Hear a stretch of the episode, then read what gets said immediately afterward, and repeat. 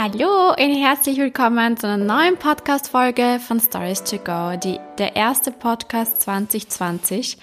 Heute starte ich mit einem neuen Thema und zwar mit Minderwertigkeitskomplexen und wie es bei mir war und was Social Media damit zu tun hat.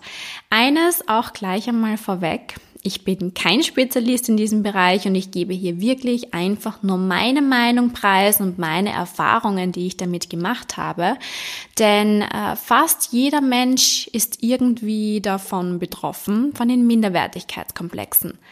Ein Minderwertigkeitskomplex oder auch ein Minderwertigkeitsgefühl ist ja ein seelisches Empfinden, das ein Gefühl oder der eigenen Unvollkommenheit ausdrückt. Und die Ursache für diese Minderwertigkeitskomplexe sind wie bei allen psychischen Störungen meistens in der Kindheit zu suchen. Und bei mir entstand das auch in der Grundschulzeit.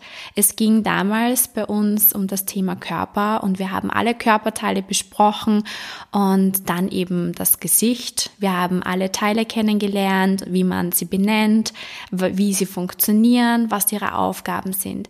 Und ich kann mich noch ganz genau daran erinnern. Äh, wir hatten damals einen Volksschullehrer in der vierten Klasse. Ich äh, hatte leider jedes Jahr einen anderen Lehrer und dann eben zum Schluss einen äh, männlichen Lehrer. Und er hat damals unsere Nasenform angesprochen. Er hat einzelne Kinder aus der Klasse herausgepickt und äh, die Nasenform an die Tafel gemalt und äh, sie dann näher besprochen. Und dann kam meine Nase dran. Ich weiß nicht, warum er genau meine rausgesucht hat, aber damals meinte er, sie sieht aus wie eine Rutsche und hat sie dann an die Tafel Tafel gemalt wie so eine Comicfiguren-Nase, äh, die wirklich ganz so nach, nach oben ging, wie so eine Schweinchennase irgendwie. Und ich kann mich noch an diesen Moment erinnern, es haben dann alle Kinder natürlich gelacht und ab da fingen dann meine Komplexe an. Ich habe mich damit nie auseinandergesetzt mit meiner Nase, mir war das nicht bewusst. Äh, für mich sah damals jeder Mensch einfach anders aus, aber ob die Nase jetzt schön oder hässlich ist, das war mir nicht bewusst und das war mir eigentlich auch egal. Und jedes Mal, wenn dann jemand zu mir sagte, ich hätte eine schöne Nase, dann war meine Antwort immer, ach, nein, das glaube ich dir nicht. Äh, sie sieht ja aus wie eine Sprungschanze oder eine Rutsche. Und mir ist das so im Gedächtnis geblieben, geblieben und es hat mich wahnsinnig geprägt als Kind. Und die Ursache all dieser Probleme ist ja meistens auch ein schwaches Selbstwertgefühl. Und ganz ehrlich, wer hat schon im Grundschulalter oder in der Teenie-Phase einen starken Selbstwert? Und wir bleiben lieber natürlich in unserem Schneckenhaus und trauen uns weniger zu. Und ich habe dann viel Zeit auch zu Hause verbracht, da ich einfach Angst hatte, es könnte mich jemand nur anhand meines Aussehens beurteilen. Hinzu kam ja auch noch, dass ich sehr schlank war und deshalb schon wenig Selbstwertgefühl hatte. Man sieht ja ständig Anzeichen dafür, dass andere uns nicht mögen oder vielleicht sogar etwas Böses wollen. Oder wir sind süchtig nach Anerkennung von anderen. Ständig müssen wir erzählen, was wir alles können und wie toll wir sind, obwohl wir selbst gar nicht so wirklich davon überzeugt sind. Und wie können wir können keine Komplimente annehmen und verkaufen uns ja stets exorbitant unter unserem Wert. Und wenn jemand uns lobt, dann relativieren wir dieses Lob meistens direkt. Über Erfolge können wir uns nicht freuen und die kleinsten Misserfolge versetzen uns in tagelange schlechte Laune und Selbstkritik. Ich glaube, es gibt viele da draußen, die ähnliche Erlebnisse wie ich hatten. Ich habe damals irgend, ich habe es dann irgendwie geschafft, mich und meinen Körper zu akzeptieren und das ist auch der erste Schritt, um Minderwertigkeitskomplexe zu überwinden, sich voll und ganz zu akzeptieren. Und das ging teilweise bei mir auch als äh, Instagram damit startete. Dazu komme ich aber nachher noch näher, weil Selbstakzeptanz ist ja eigentlich diese Grundlage für ein gesundes persönliches Wachstum. Immer wenn du dir selbst abwertende Gedanken bewusst wirst, muss man Stopp sagen. Ich habe damals das Buch The Secret gelesen. Vielleicht kennen es die ein oder anderen unter euch und darin stand, Gedanken werden Dinge. Und dieser Satz ist mir so hängen geblieben und seitdem versuche ich einfach negative Gedanken sofort zu unterbinden. So entziehst du ihnen am Ende quasi die Macht über dich. Um unsere Gedanken über uns nun schrittweise in positivere Gedanken zu verwandeln, ist es nötig, sie zuerst auch mal in Frage zu stellen. Kann ich das, kann das wirklich sein? Schaut meine Nase wirklich aus wie eine Rutsche? Und wenn du einmal erkannt hast, wenn die Gedanken so richtig loslegen, entscheide dich bewusst, worauf du dich fokussieren willst und stell dir die Frage, was ist alles liebenswert an mir? Was sind meine Stärken? Wir Menschen haben ja ein genaues Konzept davon im Kopf, wie wir zu sein haben, damit wir gut genug sind. Und dann hetzen sie ihr ganzes Leben übertriebenen Idealen hinterher und fühlen sich dann wieder schlecht, wenn diese so oft nicht entsprechen können. Vor allem bei Instagram wird man immer dazu verleitet, dass man perfekt sein möchte. Wir sehen diese perfekte Welt, die Reisen, die perfekten Körper, die schöne Haut, die teuren Klamotten und ich habe dazu auch mal einen Podcast gemacht, ob Instagram eigentlich unseren Charakter verdirbt, wenn wir diese perfekte Welt jeden Tag sehen. Man sollte zu seinen Schwächen stehen. Fange an, zuerst selbst zu deinen Schwächen zu stehen. Akzeptiere dich so, wie du bist, weil Selbstakzeptanz ist das Fundament. Genauso wie jeder Mensch Schwächen hat, macht jeder Mensch auch Fehler und Fehler gehören einfach zum Leben dazu. Aus ihnen lernen wir und aus ihnen wachsen wir. Wenn du wegen vergangenen Fehlern oder schlechten Erfahrungen immer noch Schuld oder Schamgefühle hast, trägt das nicht dazu bei, dass du ein starkes Selbstgefühl entwickelst. Neben all den Techniken und Übungen und dem inneren Gefühl, etwas an dein Leben ändern zu wollen, ist es wichtig, dass du dich so annimmst, wie du bist und ja, einfach äh, dich akzeptierst. Und das habe ich damals auch versucht und mir hat Instagram halt dabei auch ein bisschen geholfen. Auf der einen Seite hat es mir eben geholfen, meinen Selbstwertgefühl zu stärken, denn ich bekomme wirklich regelmäßig liebe Nachrichten von den Followern, die ich nicht kenne, die mich persönlich nicht kennen, die mich vielleicht auch noch nicht live gesehen haben, die mir aber regelmäßig schreiben, sich die Zeit dazu nehmen und mir sagen, ich sei zum Beispiel hübsch, ich habe eine tolle Figur, ähm, ähm, ja, und ich könnte mich schön stylen und ich schmink mich schön, keine Ahnung. Und wer auf der Straße ganz ehrlich, würde heutzutage schon ein Kompliment machen. Über Social Media traut man sich da noch eher Menschen etwas Nettes zu sagen. Und ich glaube jetzt nicht, dass ähm, das böse Nachrichten sein können, so wie sie es meistens formulieren. Die Social Media Kanäle bieten halt demnach die Möglichkeit, Emotionen zu teilen, miteinander zu kommunizieren und auch zu interagieren. Und was hinter dieser Interaktion, man nennt es auch Engagement genannt wird, verrate ich dir noch heute auch. Und zwar durch diese vielen Likes und die Kommentare wird ja dieses Belohnungssystem im Gehirn angesprochen.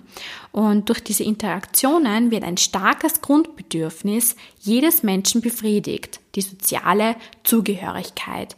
Jeder Mensch möchte irgendwie eine Beachtung und eine Wertschätzung erfahren. Und daher funktioniert das Engagement oft nach dem Prinzip, wie du mir, so ich dir. Wer anderen zum Beispiel ein Like oder ein Favorite abgibt, erwartet in der Regel meist auch eine Gegenleistung. Man kann auch sagen, ich habe dir geholfen, nun hilfst du mir. Wenn ich zum Beispiel Nachrichten bekomme, dass mir jemand etwas Nettes schreibt, versuche ich natürlich immer zu antworten. Darüber freuen sich die meisten schon, dass ich einfach direkt greifbar bin. Aber ich schaue mir danach gerne mal das Profil an, um vielleicht auch die Person dahinter etwas ähm, zu sehen, zu erkennen, was macht die Person, was sind ihre Hobbys, wie sieht sie aus, warum hat sie mir das geschrieben. Und ja, durch unsere Erziehung haben wir eigentlich gelernt, dass man sich für einen Gefallen erkenntlich zeigt. Nach dem Motto, wenn wir nett zu anderen Menschen sind, sind diese nett zu uns. Wer viele Likes und Kommentare und Komplimente bekommt, ist ja in und nicht selten führt dies sogar zu einem regelrechten Wettkampf, um nicht als Out oder Loser zu gelten. Und durch diese selbstständige Erstellung eines Profils und der eigenen Entscheidung, was eben gepostet wird und wie man sich selbst darstellen möchte, wird die Selbstverwirklichung sowie eben dieser positive Selbstwert erfüllt. Deshalb glaube ich oder bin ich der Meinung, dass man heutzutage gewisse Komplexe mit Social Media bekämpfen kann. Natürlich eher nur oberflächlich, aber ich glaube, dass viele Menschen sich so auch motivieren. Ich zeige mich zum Beispiel sehr gerne auch bei Instagram ungeschminkt. Wenn ich das poste, bekomme ich immer wieder Nachrichten, wie hübsch ich nicht sei, auch ohne Make-up.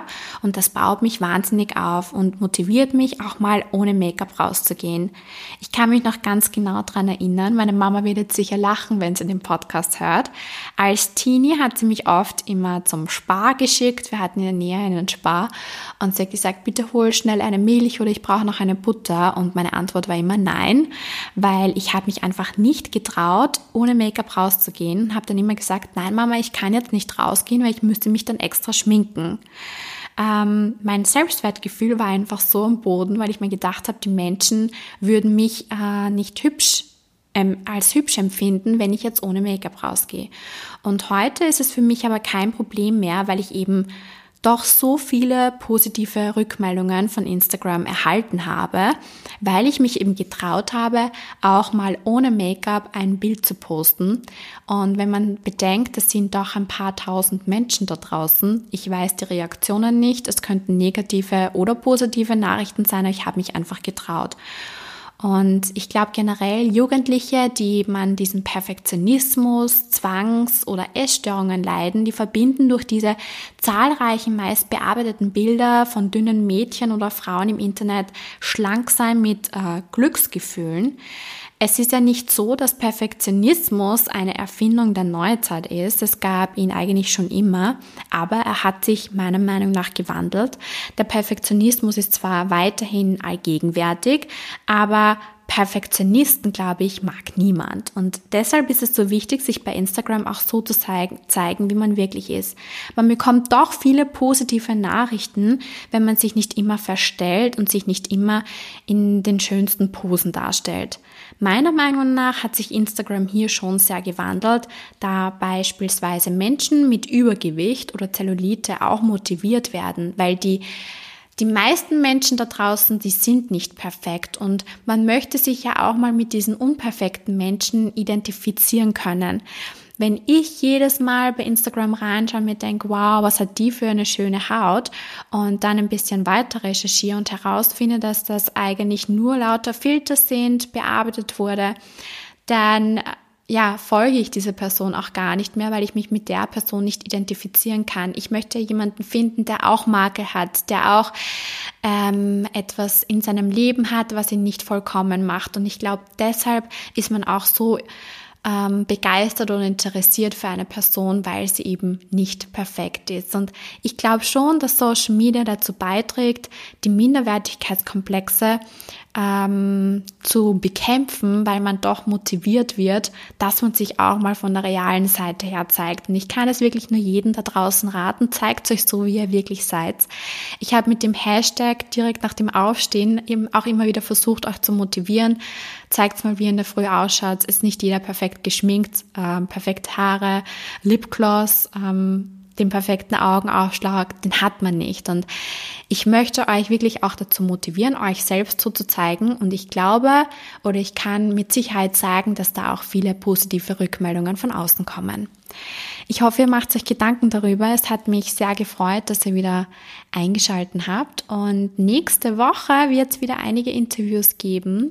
Ein paar Talks ähm, habe ich schon vorbereitet. Es wird äh, Thema Ernährung vorkommen, Thema Schönheit. Ich habe auch vor, eine Ärztin zu interviewen. Ihr könnt mir auch direkt eine Direct Message bei Instagram schicken, falls ihr spezielle Fragen dazu habt. Und ja, ich wünsche euch noch ein schönes Wochenende. Genießt es. Montag ist Gott sei Dank noch ein Feiertag. Da können wir alle noch ein bisschen entspannen. Und dann starten wir aber alle top motiviert und mit viel Energie in eine neue Woche. Und denkt dran, wir alle sind nicht perfekt und wir müssen das auch nicht immer so nach außen tragen. Ich wünsche euch alles Liebe, bis bald und Baba!